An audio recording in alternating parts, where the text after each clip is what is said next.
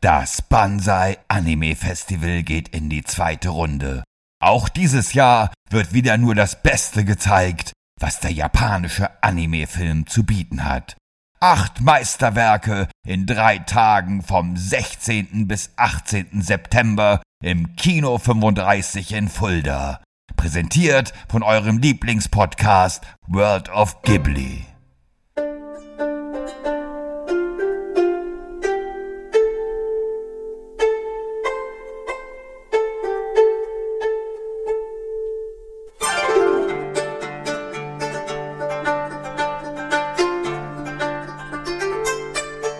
Hallo und herzlich willkommen zur neuesten und einer ganz besonderen Episode von World of Ghibli, eurem Lieblingspodcast um und über das Studio Ghibli. Wir haben jetzt vor vier Wochen den letzten Film, letzten aktuellen Film aus dem Studio besprochen und haben uns ja äh, überlegt, dass wir in irgendeiner Art und Weise weitermachen. Wie wir weitermachen werden, erzählen wir ganz am Ende des Podcasts. Wir haben aber schon versprochen, dass wir ja auch ein paar andere Filme besprechen, die ja, aus der Zeit im Grunde vor dem eigentlichen Start von Studio Ghibli sind. Ähm, beziehungsweise haben wir gesagt, wir besprechen erstmal einen, der ja unmittelbar mit dem Start vom Studio Ghibli zusammenhängt. Mein Name ist Shaggy Schwarz, an meiner Seite Thomas van der Scheck und er wird euch jetzt erklären, warum das nicht, wie viele sagen, eigentlich der erste Ghibli-Film ist. Ja, aber ich sage erstmal Konnichiwa, Shaggy Senpai, Konnichiwa, mein Nasan. Ja, ähm, was soll ich jetzt erzählen? Ja, warum ist das? Viele sagen ja, das ist doch der erste Ghibli-Film oder wird in, in, ist ja auch in, in der Blu-ray-Box dabei und ist ja auch jetzt, wenn man sich die, die, den Film anschaut, auch der, der ist auch Totoro vorne. Ähm, also es gilt ja als Studio Ghibli-Film, aber es ist nicht ursprünglich der erste Studio Ghibli-Film, oder? Nein, ist er nicht, weil Nausicaa basiert eigentlich auf einem Manga von äh, Hayao Miyazaki, und ist quasi so erfolgreich gewesen in Japan, dann nachher in der Anime-Umsetzung, in der Anime-Film-Umsetzung, dass damit im Endeffekt äh, finanziell und in jeder Hinsicht die Grundlage fürs Studio Ghibli geschaffen worden ist. Also ähm, Nausicaa ist nicht der erste Ghibli-Film, aber ist der Film, der das Studio Ghibli äh, möglich gemacht hat. Mhm. Das ist vollkommen richtig. Also das Manga, was du angesprochen hast, über das reden wir auch gleich nochmal so ein bisschen. Ich weiß nicht, ob du das, das hast du wahrscheinlich auch gelesen, so wie ich dich kenne, oder? Hast du das Manga gelesen? Nein, aber ich habe es auf meine Amazon-Wunschliste gepackt.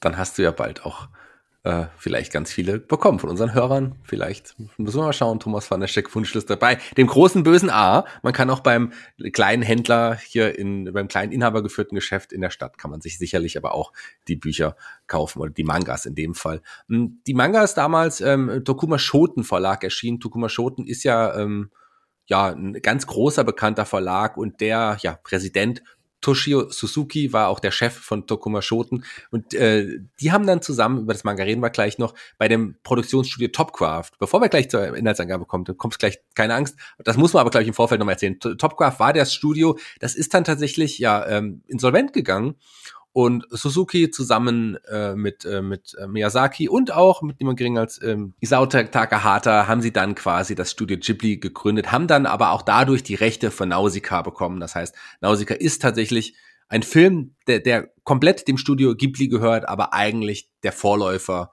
oder der, der Finanzierungsgrund auch des Studio Ghiblis war letzten Endes. Das ist vielleicht so ein bisschen die Vorgeschichte eines wunderbaren Films und ich möchte jetzt erstmal von dir wissen, lieber Thomas, worum geht's denn in diesem Film? Gut, da habe ich die ganze Zeit schon drauf gewartet. Ne? Jetzt Schluss mit dem langen Prolog, jetzt geht's mit mit der Synopsis weiter. Durch einen tausend Jahre zurückliegenden Krieg, der als die sieben Tage des Feuers bezeichnet wird, wurde die Erde in ein wüstes Ödland verwandelt, auf dem nur noch wenige Zivilisationen existieren. Stattdessen herrscht nun ein riesiger Pilzwald über die Erde, dessen Sporen für die Menschen hochgiftig sind. Eine der letzten fruchtbaren Oasen jedoch ist das sogenannte Tal der Winde.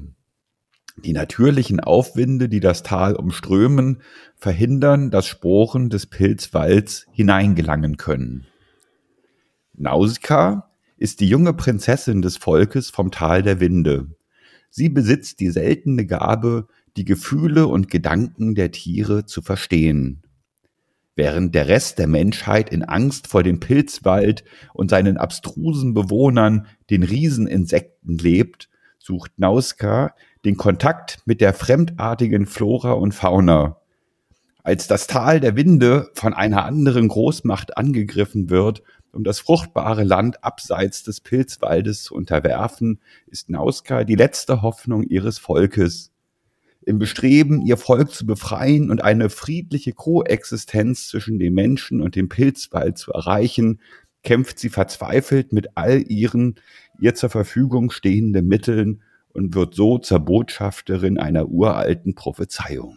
Das, das ist die Zusammenfassung von, von Nausicaa. Der Film ist ähm, da, da müssen wir auch gleich ein bisschen ausholen. Der Film ist natürlich in Japan im Jahr 1984 erschienen. Der ist äh, in die westliche Welt auch schon relativ früh gekommen, und zwar 1985, allerdings nicht in dieser Form, wie wir es kennen. Erstmal ganz gut Regie, Hasao Miyazaki, Drehbuch auch natürlich Miyazaki, basierend auf seinem Manga. Ähm, Takahata hat hier schon mitproduziert, auch in ähm, damals, die halt auch schon enger Weggefährte, das haben wir ja schon gesagt. Der Film ist in der westlichen Welt erstmal ganz anders erschienen und zwar wirklich gekürzt um über 25 Minuten, gekürzte Form, hieß ähm, im Englischen The Warriors of the Wind und im Deutschen übrigens Die Sternenkrieger. Ich habe damals diesen Film tatsächlich gesehen. Ich kann mich noch erinnern, wie ähm, die Prinzessin Sandra, wie sie im Deutschen auch hieß, ähm, die gute Prinzessin Sandra damals gegen die bösen Monster gekämpft hat. Das war natürlich ein ganz, ganz anderer Film. Also man hat äh, wirklich auch. Die bösen Gorgo-Monster. Die Gorgone, genau, das waren so Gorgo, die Gorgone-Monster, so hießen sie, glaube ich, stimmt. Ja. Ähm, das war tatsächlich ein Film, der äh, in, in dieser Form ähm, eigentlich gar nichts mehr mit dem Original zu tun hatte. Klar waren es die gleichen Zeichnungen, aber die,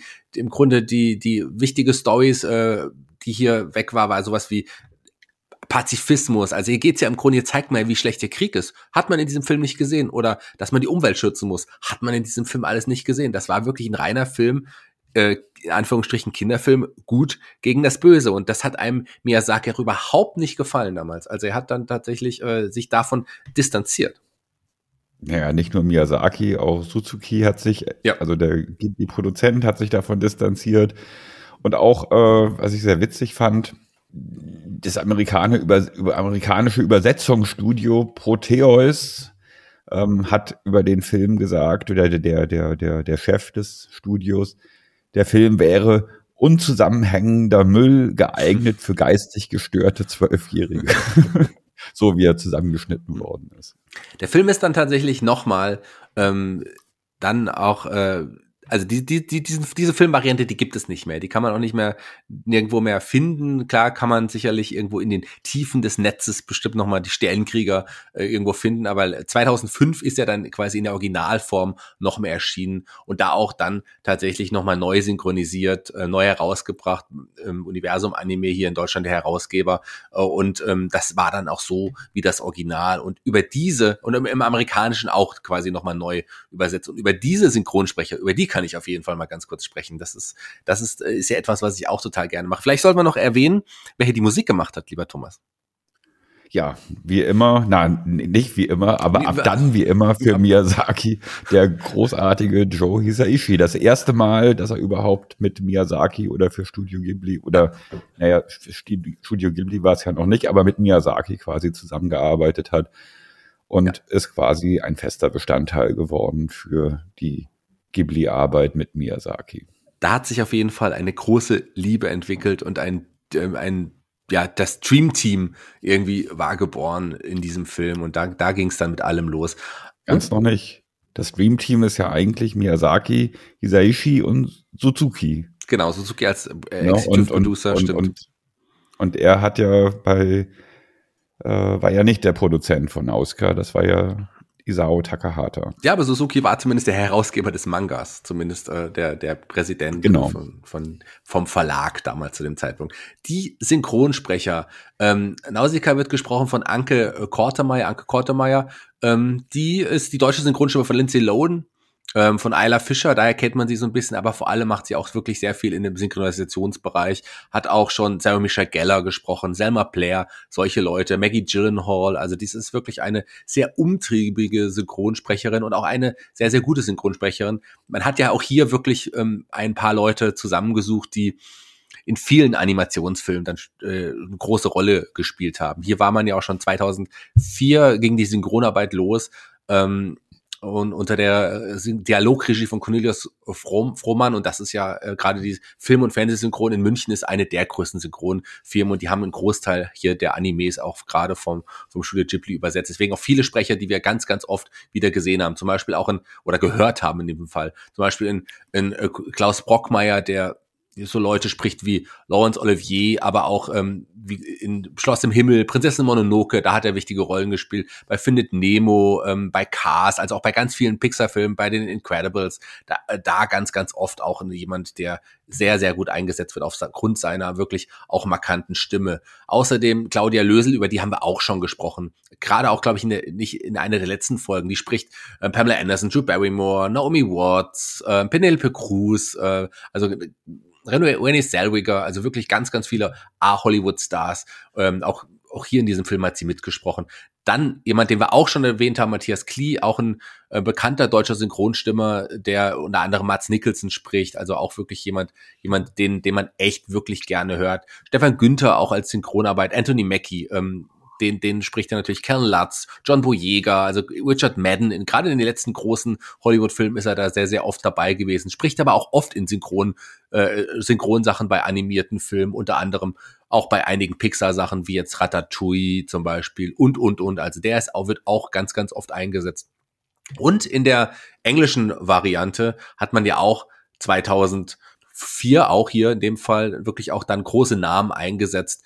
Ähm, ich will auch nur ein paar erwähnen. Ähm, Jupa wird zum Beispiel gesprochen von Patrick Stewart, also Captain Picard äh, oder oder auch äh, Charles Xavier, auch einer der großen ähm, Gentlemen äh, der des Hollywood-Kinos mittlerweile. Ein Shia LeBeouf, ähm, der ja auch damals 2004 als der nächste große Hollywood-Star galt, hat sich selber so ein bisschen verbockt, ist aber trotzdem ein wahnsinnig guter Schauspieler. Uma Thurman, Edward James Olmos, den ich übrigens auch sehr feier, äh, als Kind schon großer Fan, aber die Neuauflage der Battlestar Galactica Serie war zeitweise eine meiner Lieblingsserien und natürlich einer der besten Synchronsprecher mit einer der markantesten Stimmen überhaupt. Ist hier nur ganz klein eingesetzt, aber das ist jemand, der vielleicht die beste Interpretation des Jokers, Batmans Jokers hat, spricht.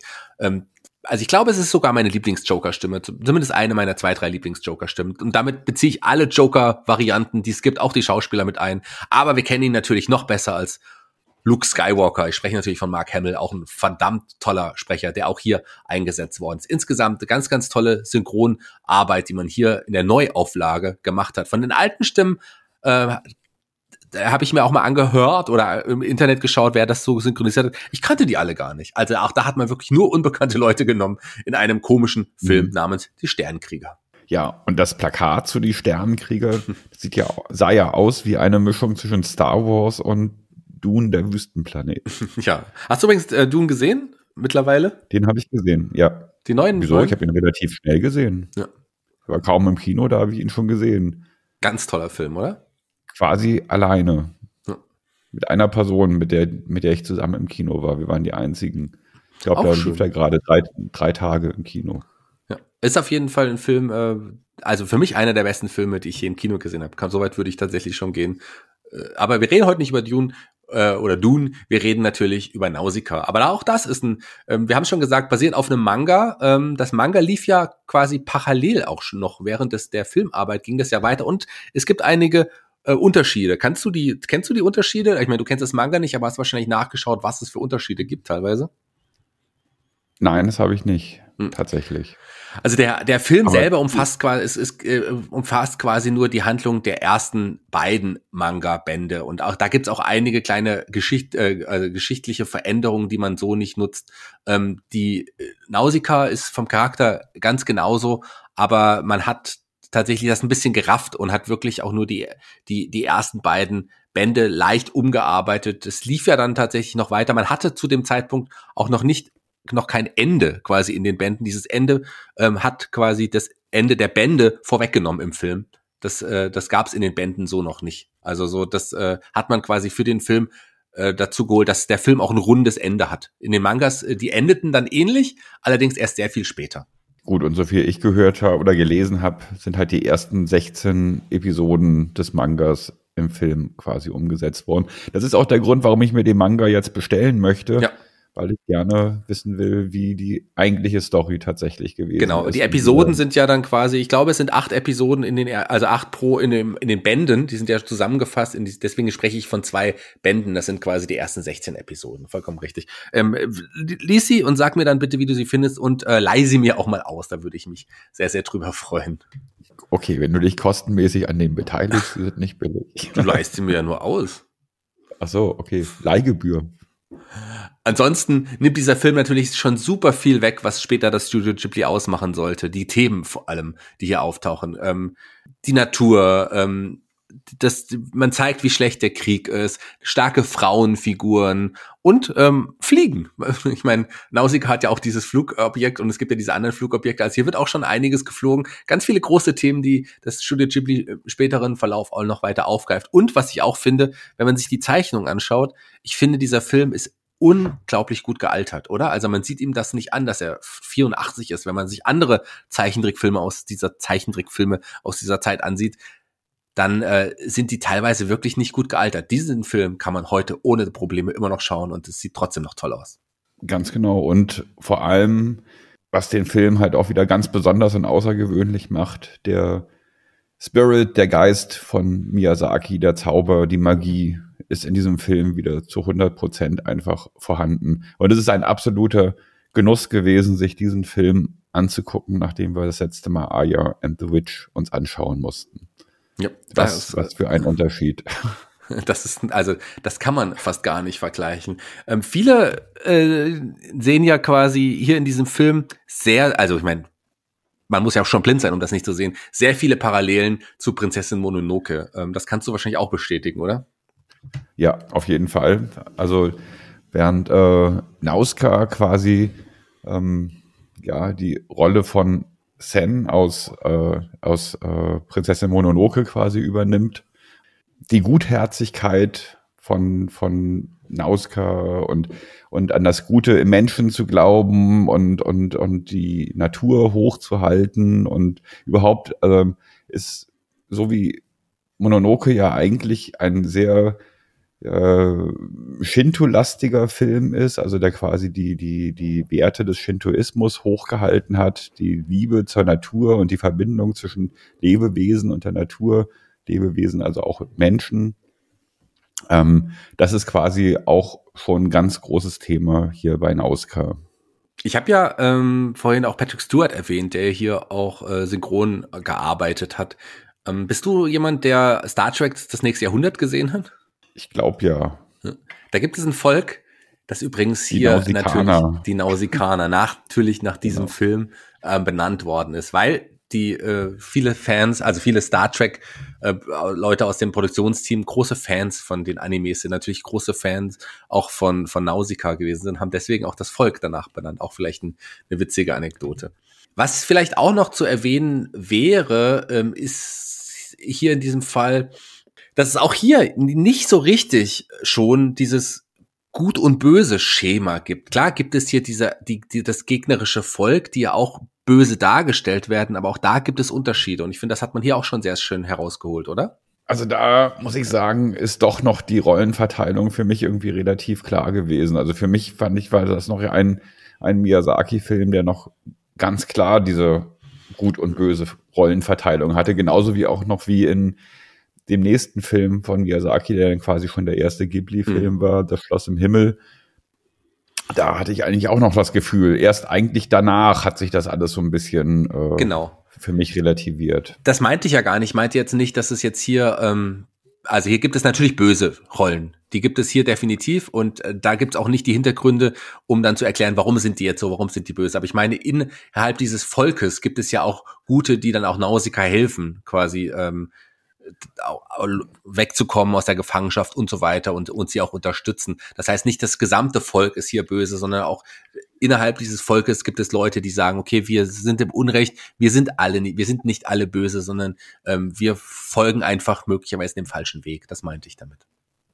Gut, okay, wenn man so so weit irgendwie runterbrechen will, dann gebe ich dir natürlich recht. Ja, das heißt ja, es geht ja nicht so, dass ein Volk prinzipiell von Grund auf irgendwie schlecht ist, ja. sondern es gibt halt immer irgendwie die bösen Kriegstreiber in dem Sinne oder die bösen, die bösen Machthaber, aber dann gibt es im Endeffekt ja auch immer noch die, die nicht unbedingt mit dem einverstanden sind.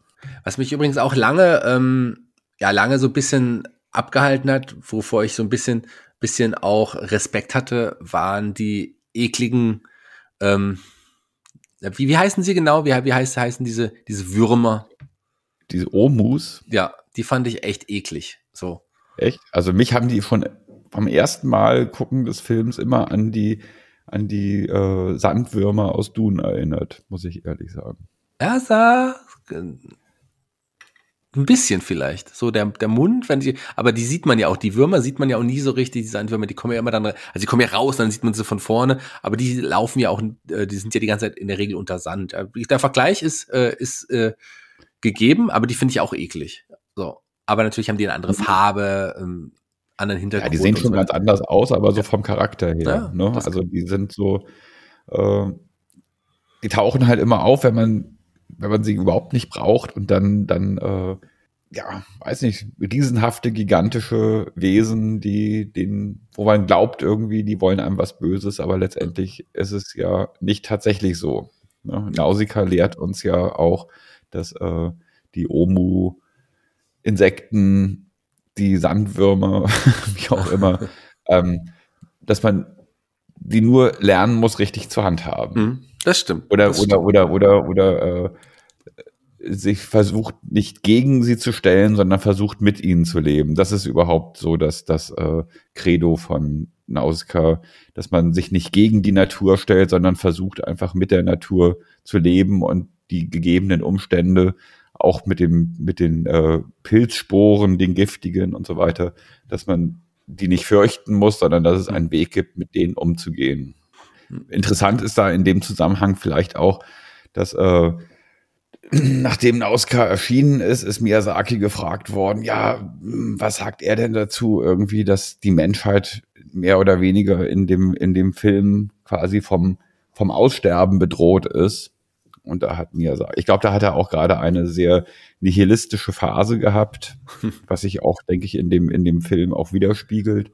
Wo er sagt, ja, von ihm aus könnte die Menschheit ruhig aussterben, solange das Leben auf der Erde nicht aufhört zu existieren. Ja, das hat er schön gesagt. Ja, das hat er schön gesagt. Und ich denke halt auch, dass, äh, wenn man die meisten Menschen sich aus Nausicaa anguckt, die quasi Angst vor der Natur haben, die dürften dann im Endeffekt wirklich ruhig aussterben. Und diejenigen, die akzeptieren, dass äh, die Natur wesentlich mehr ist und die Menschheit auch nichts weiter ist als nur ein Teil der Natur ähm, und versuchen mit der Natur zu leben, dass die es auch dann verdient hätten, weiterzuleben. Mhm. Was, was, was will ich hier eigentlich gerade erzählen? Ich weiß es nicht.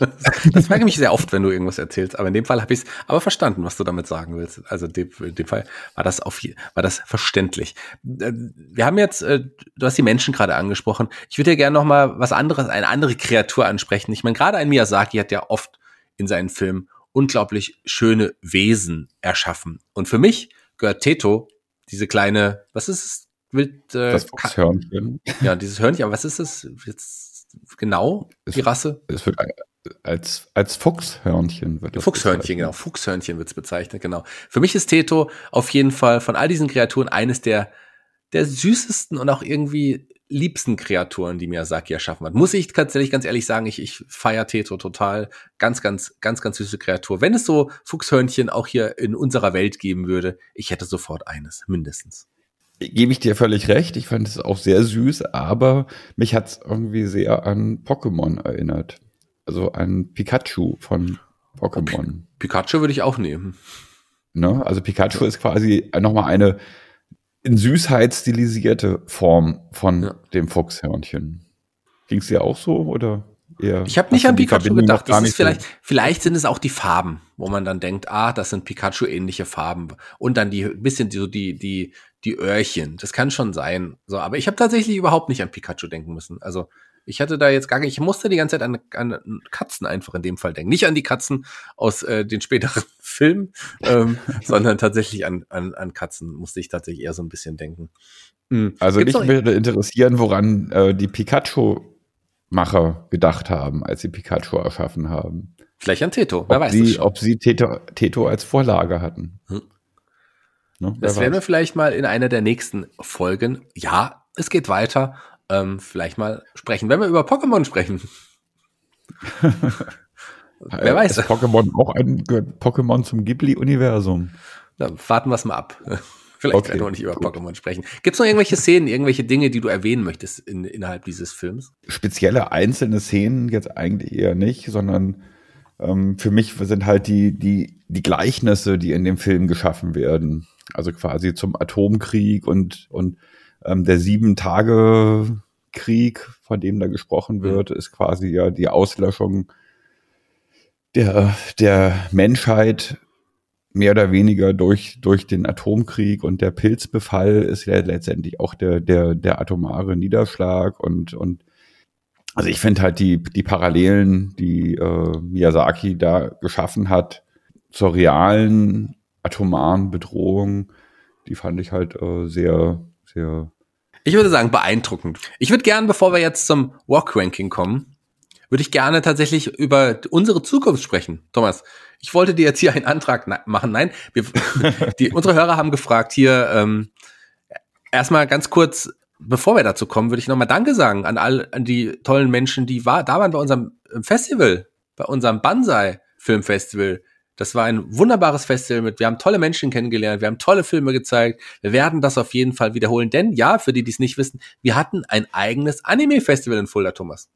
Ganz genau. Anfang Dezember haben wir über drei Tage vier Filme, die leider nicht nur Ghibli-Filme waren, aber trotzdem vier fantastische Filme gezeigt haben. Von äh, Barfuß durch Hiroshima über ähm, Okko und ihre Geisterfreunde und äh, die letzten Glühwürmchen und Penguin Highway. Vier fantastische Filme an drei Tagen und mit fantastischen Menschen, wie du schon gesagt hast, und einem fantastischen Team vom Kino 35 in Fulda. Und ähm, ja, es wäre ein Traum, wenn wir das in diesem Jahr, im nächsten Jahr noch einfach nochmal wiederholen werden. Und dann hoffentlich äh, zu besseren Bedingungen ähm, ohne 2G und 2G plus, so dass wir auch äh, noch mehr Menschen quasi erreichen können. Genau, wir wollen auf jeden Fall weitermachen. Wir wollen auch mit unserem Podcast weitermachen. Wir haben ja heute einen Film aus der Pre-Ghibli-Zeit genommen. Und unser Podcast heißt World of Ghibli und wir wollen tatsächlich in den nächsten Wochen, leider äh, wird die nächste Folge auch erst in vier Wochen erscheinen, da es mir zeitlich nicht möglich ist, vorher leider aufzunehmen. Das ist ein, ja, das ist schade, aber ähm, dann ist die Wartezeit und die Vorfreude doch umso größer. Alles hat seine Vorteile. Und auch da werden wir weitermachen. Wir werden tatsächlich weiter über ein paar Filme sprechen, die aus der Pre-Ghibli-Zeit oder Pre-Ghibli-Zeit sind, aus der Zeit, wo ähm, ja, wo ein gerade ein Miyazaki und ein Takahata, wo beide auch ähm, schon im Vorfeld wunderbare Filme herausgebracht haben, die, glaube ich, auch dann belegen, warum das Studio Ghibli früh später so toll und einzigartig war und die, glaube ich, auch prägend waren für die beiden und prägend auch für die Anime-Welt, oder?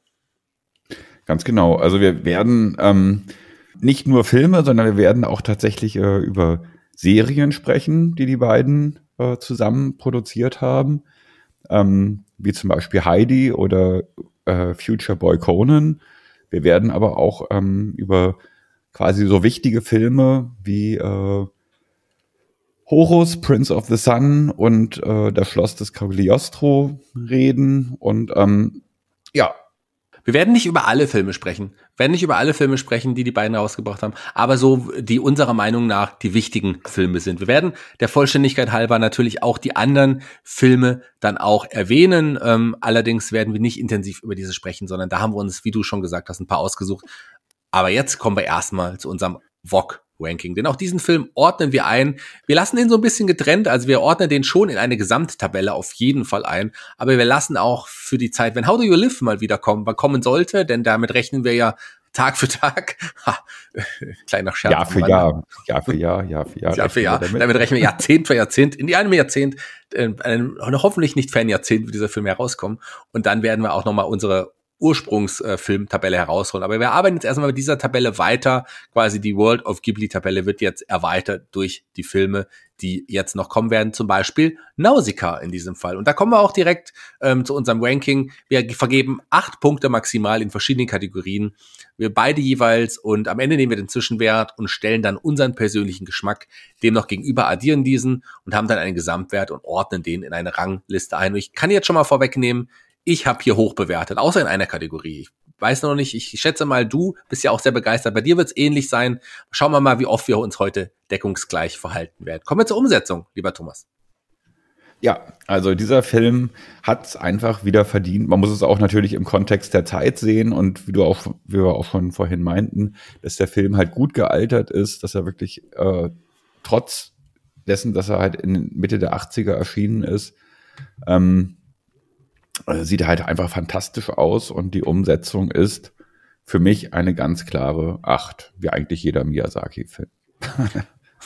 ähm, ich kann dem einfach nicht viel mehr hinzufügen. Ich habe den Film jetzt lange nicht mehr gesehen und muss sagen, ähm, dass es hier nicht nur ein, ein wunderbarer Film ist, ein Film, der in der großartigen Tradition vieler Miyazaki-Filme steht, sondern es ist auch einfach wirklich für mich ein Meisterwerk, für mich einer äh, und er galt ja auch oder gilt bei vielen auch immer noch als einer der besten Animes aller Zeiten. Deswegen kann man hier auch nicht anders als hier die acht Punkte geben. Also acht Punkte bei der Umsetzung definitiv verdient. Die Action. Wie viel Action sehen wir hier? Ich kann schon mal vorwegnehmen, wir sehen viel Action. Genau, wir sehen sehr, sehr, sehr, sehr, sehr, sehr, sehr, sehr, sehr, sehr viel Action. Und deswegen äh, von mir ohne Zweifel eine sieben, was den, was die Action angeht. Und äh, und es sind wirklich ganz, ganz großartige Luftkämpfe zu sehen. Es sind aber auch irgendwie äh, fantastische Schwertkämpfe zu sehen und und ähm, und auch wenn äh, ein, ein riesige, eine riesige Horde von Omubu-Insekten äh, äh, die Menschheit bedroht, auch das ist Action pur. Also ganz klar für mich sieben Punkte. Ja. Ich kann hier gar nicht anders äh, was anderes sagen als das, was du hier auch gesagt hast, denn hier ist wirklich sehr, sehr viel Action zu sehen. Ähm, in der Luft, im Boden, Explosionen, Kämpfe. Hier ist einfach auch so ziemlich alles dabei, was es so an Action gibt. Äh, ich habe schon Filme vom Studio Ghibli gesehen, wo noch ein bisschen mehr Action zu sehen ist. Minimal. Hier ist aber auch auf jeden Fall ein sehr actionreicher, actiongeladener Film, die auch wunderbar aussieht. Ähm, sieben Punkte auch von meiner Seite. Beim Humor sieht es ein bisschen anders aus. Ich habe hier nicht sehr viel gelacht, kann ich jetzt schon mal vorwegnehmen. Ich muss sagen, ich habe eigentlich überhaupt nicht gelacht. Es gab ein paar süße Momente, ein paar, ja, wo man halt aufgrund niedlicher Sequenzen vielleicht ein wenig schmunzeln musste. Deswegen mit viel Augen zudrücken und hm. so weiter und was den Humorfaktor angeht, gebe ich zwei Punkte. Also es ist kein, wirklich kein Schenkelklopfer-Film. Nee, Schenkelklopfer-Humor gibt's hier nicht. Ähm, wohl es sind wirklich ein paar Momente gibt, die ich auch wirklich schön fand. Ähm, Schmunzeln, ja, definitiv. Teto, als er das erste Mal auch rauskam, den fand ich von Anfang an toll. Und auch so ein paar, einfach so ein, auch ein paar Blicke. Ähm, und auch so die, die, gerade auch die Momente am Anfang des Wiedersehens, ähm, da waren so viele schöne Sachen dabei, wo ich auch dachte, das ist echt schön. Da habe ich gelächelt, einfach auch vor Freude. Und ähm, ich kann nicht mehr, aber ich kann auch nicht weniger als die gleiche Punktzahl in diesem Fall geben. Bei mir auch zwei Punkte für den Humor. Kommen wir zum Plot, lieber Thomas. Wie viel ja, Plot-Punkte Plot hast ist, du vergeben? Der Plot ist, glaube ich, fast, würde ich sagen, so das Beste am ganzen Film. Also die, wie gesagt, zu Recht gilt äh, Nauska bis heute noch als eines der wichtigsten Anime-Filmwerke. Ähm, die Verbindung, die geschaffen wird, quasi die, die, die, äh, die Gleichnisse zum, zum Atomkrieg, zum äh, den wir zum Glück in dem, in dem Ausmaße noch nicht erlebt haben, aber zu der Zeit, als er rauskam, der Kalte Krieg und so, es war eine starke Bedrohung tatsächlich. Und doch die, die, der Kampf quasi zwischen, zwischen Gut und Böse und die Gutmütigkeit und die Guther vor allem die Gutherzigkeit von, von Nausicaa und, und, und äh, die Message, dass man die Natur akzeptieren soll und mit der Natur leben soll und sich nicht gegen die Natur stellen soll. Also es ist wirklich eine, ein ganz toller Film mit ganz großartigen Aussagen, mit einer ganz großartigen Message. Und, äh, und deswegen gebe ich ganz klar, was den Plot angeht, acht Punkte. Was kann ich anderes sagen als das, was du hier gesagt hast? Das ist auf jeden Fall ein Meisterwerk. Die Geschichte ist herausragend. Also ich kann hier auch nicht anders als acht Plotpunkte vergeben. Über die Musik haben wir kurz gesprochen. Wir haben gesagt, hier gab es die erste Zusammenarbeit von Hisaishi und Miyazaki. Ähm, ein Teil des großen Dream Teams war hier schon geboren und ein Miyazaki hat, glaube ich, in, als er sich die Musik äh, angehört hat zu diesem Film, wahrscheinlich gedacht, ich kann mit keinem anderen Komponisten mehr zusammenarbeiten als mit diesem. Und das sollte ja auch größtenteils dann so sein, dass die beiden einfach ähm, ja bis heute noch zusammenarbeiten und sicherlich im nächsten Film hoffentlich auch. Schauen wir mal. Ähm, ja, ist, ja, ist, ist es ist, ist, äh, geplant. Ist ja, es ja. geplant? Ja, ist es geplant? Hoffen wir, dass es auch so am Ende auch final noch reichen wird und es so sein wird. Ähm, die Musik ist unglaublich bereichernd für diesen Film. Aber ich lasse dir den Vortritt, denn du bist hier der Musiker unter uns beiden. Ja, also ähm, wenn Nauska quasi der Grundstein für die Zusammenarbeit zwischen Hisaishi und Miyazaki gewesen ist, dann muss das Gründe gehabt haben, und zwar den, dass die Filmmusik einfach fantastisch ist. Ja. Es sind tolle Songs, es, äh, es ist mehr als einfach nur eine Untermalung äh, der, eine musikalische Untermalung, sondern es, die Musik hat durchaus, wie bei vielen Soundtracks von Hisaishi, eine absolute Daseinsberechtigung und, und äh, ist ein, ja, ist quasi auch so ein Standalone-Machwerk und deswegen großartige Musik zu einem großartigen Film für eine großartige zukünftige Zusammenarbeit. Deswegen kann Nausicaa von der, vom Soundtrack eigentlich nur acht Punkte bekommen. Ja, acht Punkte auch von mir. Mehr brauche ich da nicht hinzuzufügen. Ich würde sagen, ähm, du bist ja Musiker, ich bin ja der, der eher mit Emotionen gesegnet ist, während du ein kaltes Herz hast. Deswegen genau, fange ich hier mit, mit dem Heulsusenfakt an, damit man mir auch nicht sagen kann, ich hätte dir alles nachgemacht. Das ist wirklich ein Film, der mich sehr mitgenommen hat in, in vielerlei Hinsicht. Und dieser Film hat einfach so vieles, was einen mitnimmt, in positiven, wie auch in so tragischen Szenen. Dinge, die einen wirklich, ja, ähm, des häufigeren Träne herunterlaufen lassen, einfach weil es Sachen gibt, die so schlimm sind, Sachen gibt, die so schön sind und auch mit dem Ende, ähm, der Film hat mich gekickt, der Film hat mich gekriegt und deswegen habe ich hier sieben Tränen vergossen, die genau reichen für sieben Punkte beim Heulsusen-Faktor. Wie sieht's bei dir aus? Ja, du bist ein kaltherziger Mensch ich habe nicht nur sieben Tränen vergossen, ich habe sieben Tränenströme vergossen. und, äh, und vor allem die Abschlusssequenz quasi als äh, Nauska wiedergeboren wird als, äh, wie soll man sagen, als Messias quasi, als äh, die ja, als die Auserwählte quasi. Als die Auserwählte, als der Messias, genau. Ähm, das ist so schön dargestellt gewesen und ähm, wie die, die äh, Fühler der, der Omu-Würmer quasi sie äh, einverleiben, einvernehmen und sie dann quasi auf den goldenen Fühlern. Ach ja. Ach, das war einfach fantastisch. Ich will jetzt auch gar nicht zu viel erzählen, schaut's euch irgendwie selber an. Also Nausicaa endet in einem goldenen Meer von Tränen mit sieben Punkten. Ja. Ach, da hast du es ja schon vorweggenommen. Da sind wir uns ja doch komplett äh, eins. Schaut euch diesen Film auf jeden Fall an. Auf Netflix gibt's ihn unter anderem zu sehen, wie ein Großteil der Ghibli-Produktion. Wir haben sind punktgleich, das heißt, unser Zwischenwert in dem Fall ist 6,7.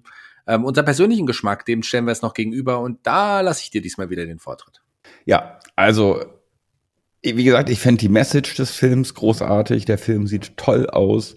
Ich bin allerdings nicht der allergrößte Fan von von dieser Art von Action in dem Film. Es ist halt viel Action da, aber ich von mir aus müssen die Leute sich nicht gegenseitig irgendwie abschlachten, mhm. damit es ein guter Film ist. Und deswegen kriegt der Film, was den persönlichen Geschmack angeht, auch wenn ich jetzt durchaus anerkenne, dass es ein wichtiger Film für die Anime-Welt ist, gebe ich ihm äh, statt acht nur sieben Punkte, aber gute sieben Punkte. Ähm, ja, kann ich auch total nachvollziehen. Also es ist, ich habe ja sehr viel in diesem Spektrum sieben Punkte auch irgendwie vergeben, muss ich sagen. Also auch Filme, die ich wahrscheinlich schlechter finde als, als diesen Film hier insgesamt, aber so es kommt auch immer auf den Moment drauf an, wann man einen Film schaut und wie man den schaut. Also ich habe mich auch ja sehr schwer getan. Ich habe lange überlegt, ob ich hier diesem Film acht Punkte, ich glaube, ich habe nur zwei anderen Filmen und äh, acht Punkte hier im, im, in der Ghibli-Tabelle gegeben und muss sagen, ich konnte hier auch nicht die acht Punkte ziehen, weil es tatsächlich die Filme, die acht Punkte bekommen haben, die mag ich einen Tick mehr. Filme mit sieben Punkten, die ich nicht auch sieben Punkte gegeben habe, mag ich tick weniger. Von daher bestimmt meine Begründung in dem Fall auch nicht ganz. Aber ich bin hier nicht an die acht Punkte gegangen oder gekommen. Das sind ganz, ganz wenige Filme überhaupt, wo ich sagen will, das ist acht Punkte, das ist, sind für mich ein nahezu perfekter Film. Und ähm, das ist ja fast, also er ist auch nahezu perfekt, aber er ist halt nicht perfekt. Deswegen hier auch ähm, sieben Punkte von mir. Auch da sind wir gleich. Kommen wir auf eine Endpunktzahl von 13,7 jeweils. Das macht bei mir einen vierten Platz bei dir müsste es dann tatsächlich ein anderer Platz sein. Bei mir ist es äh, ist Nausicaa auf Platz 7. Auf Aber Platz immer 7. noch in der auch, auch, immer noch in der Top 10. Immer noch in der Top 10, das zeigt auch, was es für ein großer Film letzten Endes ist. Ähm, wir haben unsere Filmtabelle reinen äh, Ghibli Produktionsfilme ähm, jetzt verlassen und sind jetzt quasi in dem Ghibli Universumstabelle gelandet und da ist es in der Gesamtwertung auf dem sechsten Platz gelandet insgesamt. Also tatsächlich auch in den Top 6. Das ist schon eine sehr, sehr gute Platzierung für einen Film von 84, oder? Ganz genau. Hm. Und das äh, ist dann auch für das Ghibli-Studio nicht immer leicht irgendwie zu toppen gewesen. Wie gesagt, ähm, in unserer Bewertung sind es nur noch fünf Filme, die wir quasi besser bewerten als den ersten Pre-Ghibli-Film. Ja, wir haben diesen Film jetzt hier sogar besser bewertet als Eier und die Hexe und die Chroniken von Erze, die wir beide ja auch so abgefeuert haben. Im negativen Sinne. Mm, wir sind durch für heute. Wir haben es geschafft. Wir sind durch. Wir hören uns tatsächlich in vier Wochen wieder. Und wir haben es ja schon gesagt, wir werden über die andere Filme sprechen, die aus der Prägibli-Zeit sind. Da werden wir jetzt aber tatsächlich, haben wir uns die wichtigen Filme unserer Meinung nach, haben wir uns rausgesucht und die werden wir chronologisch abarbeiten in den nächsten Wochen, in den nächsten Monaten. Und dann aber Sollen wir es schon verraten? Wir wollen nämlich auch weitermachen. Wir machen weiter. Und womit machen wir weiter? Mit viel Spaß. Mehr verraten wir vielleicht in der nächsten Ausgabe von World of Ghibli, eurem Lieblingspodcast über Animes, über das Studio Ghibli. Ich bin raus für heute. Mein Name ist und war und bleibt Shaggy Schwarz. Mein Kompagnon ist der liebe Thomas van der Scheck. Wir nehmen diesen Podcast auf. Wir können Sie ja mal verraten, wir durchbrechen die vierte Wand am 21. Dezember. Wünschen euch also hiermit, wenn ihr das jetzt direkt vor dem, vor der Herausgabe des Podcasts hören könnt, an meinem Rechner heimlich nachts, dann frohe Weihnachten. Wenn ihr es zwischen den Jahren heimlich nachts an meinem Rechner hört, dann ähm, einen guten Rutsch. Wenn ihr es aber hört, wenn es rauskommt, dann wünschen wir euch trotzdem noch ein tolles Jahr 2022 mit ganz vielen Podcasts, mit ganz vielen Filmen und mit uns beiden, Shaggy Schwarz, Thomas van der Scheck. Die Abschlussworte gönnen dir. Ja, ich schließe mich allem an, was Shaggy gesagt hat. Ich weiß gar nicht mehr, was er alles gesagt hat, aber ja, es ist alles wahr, es stimmt alles und genauso machen wir das. Und ähm, ich sag Arigato gozaimashita. Sayonara.